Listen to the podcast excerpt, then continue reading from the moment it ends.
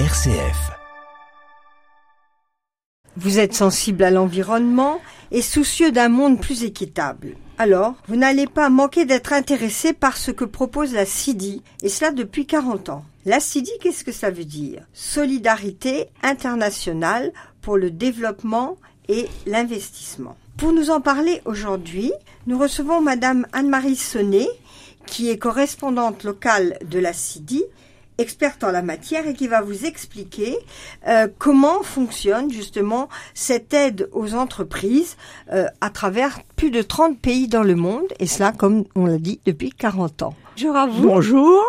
Et alors je commence tout simplement par vous demander ben, qu'est-ce que ça veut dire finance solidaire? Oui, eh bien écoutez, euh, finance solidaire, alors euh, nous sommes les créateurs avec le crédit coopératif de la finance solidaire en France. Avant, il n'y en avait pas, ou du moins s'il y en avait, c'était de la bricole, des bricoles euh, mal ajustées au niveau juridique. Et c'est depuis 1983 qu'avec le crédit coopératif, nous avons mis en place euh, quelque chose qui était juridiquement qui tenait la route. Voilà. Donc c'est la date qu'on retient pour la création de la finance solidaire en France, en sachant que c'est le CCFD Terre Solidaire et la CIDI qui ont donc créé le premier, les premiers produits financiers. D'accord. Alors c'est c'est un système avec des actionnaires, des bénéficiaires. Alors, il y a plusieurs choses. Il y a d'abord ce qu'on appelle l'épargne solidaire. Alors, ce sont des produits qui sont achetés dans diverses banques, mais surtout au crédit coopératif, euh, qui les vend.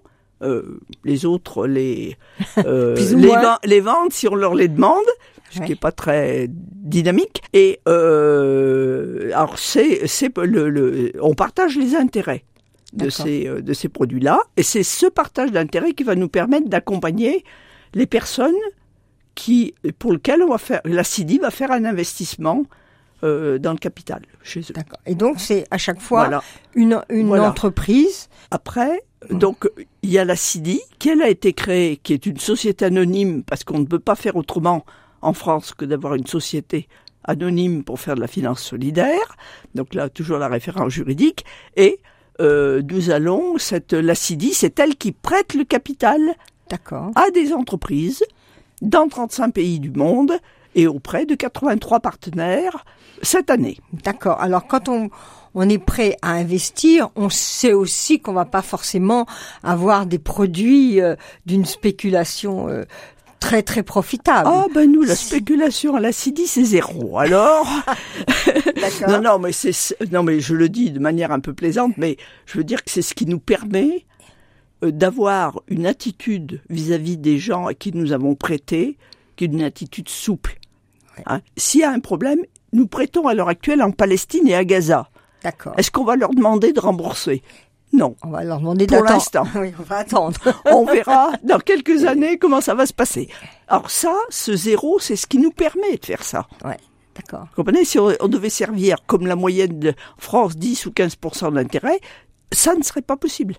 Vous avez donc, euh, à l'honneur de ces 40 ans, plusieurs partenaires qui viennent témoigner de, de, la, de la vivacité, de l'intérêt de la CIDI. Alors ça a été le cas à Paris, puisque, bon, je vais le dire, on a reçu le monde entier, comme d'habitude, asiatique, américain et africain.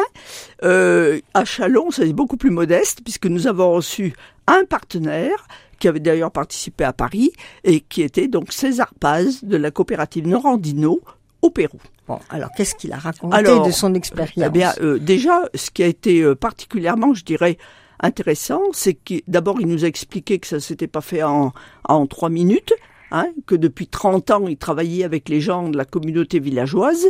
Ils ont commencé, ils étaient 200. Ensuite, eh ben, ils ont grossi. Maintenant, ils sont 7000 coopérateurs. D'accord. Vous voyez, c'est ça qui est important, c'est que dans le temps, ils ont grossi. Et non seulement ils ont grossi en nombre de coopérateurs, mais ils ont grossi en qualité. Qu'est-ce qu'ils produisent? Alors, ils produisent, euh, dans un premier temps, ils produisaient du café. Quand ils ont eu euh, bien cerné le problème du café, ils ont attaqué celui du cacao.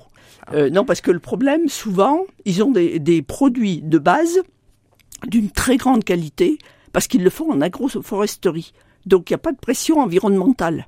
C'est des produits qui, en plus, quand on le fait avec en présence d'autres espèces autour, qui prennent un goût très particulier. Un café ou un cacao, c'est vrai pour ça aussi, d'une qualité euh, très particulière, euh, voilà, qui est euh, d'ailleurs courue un petit peu partout, hein, parce que c'est de la qualité. Et Mais le problème pour eux, c'était de maîtriser le lavage, la fermentation. Fallait qu'ils euh, Surtout qu'ils qu'ils voulaient le faire localement. Ah bah ils, ils veulent, oui, c'est la valeur Et ajoutée. Eh oui, c'est ça. Euh, et c'est ce qu'ils recherchaient. Parce que c'est la valeur ajoutée qui leur permet de progresser. Et notamment, qui leur a permis aussi, de, au niveau éducatif, au niveau local, d'associer non seulement les, euh, les coopérateurs, qui sont souvent des hommes, mais aussi les femmes et les enfants. Donc vous voyez, c'est vraiment un projet, c'est pour ça que je disais villageois, Mhm. parce que c'est une coopérative, mais qui est ancrée dans le pays. Merci beaucoup, Anne-Marie, de toutes, à la fois des témoignages et de tous ces principes euh, vertueux de la banque. C'est moi qui vous remercie.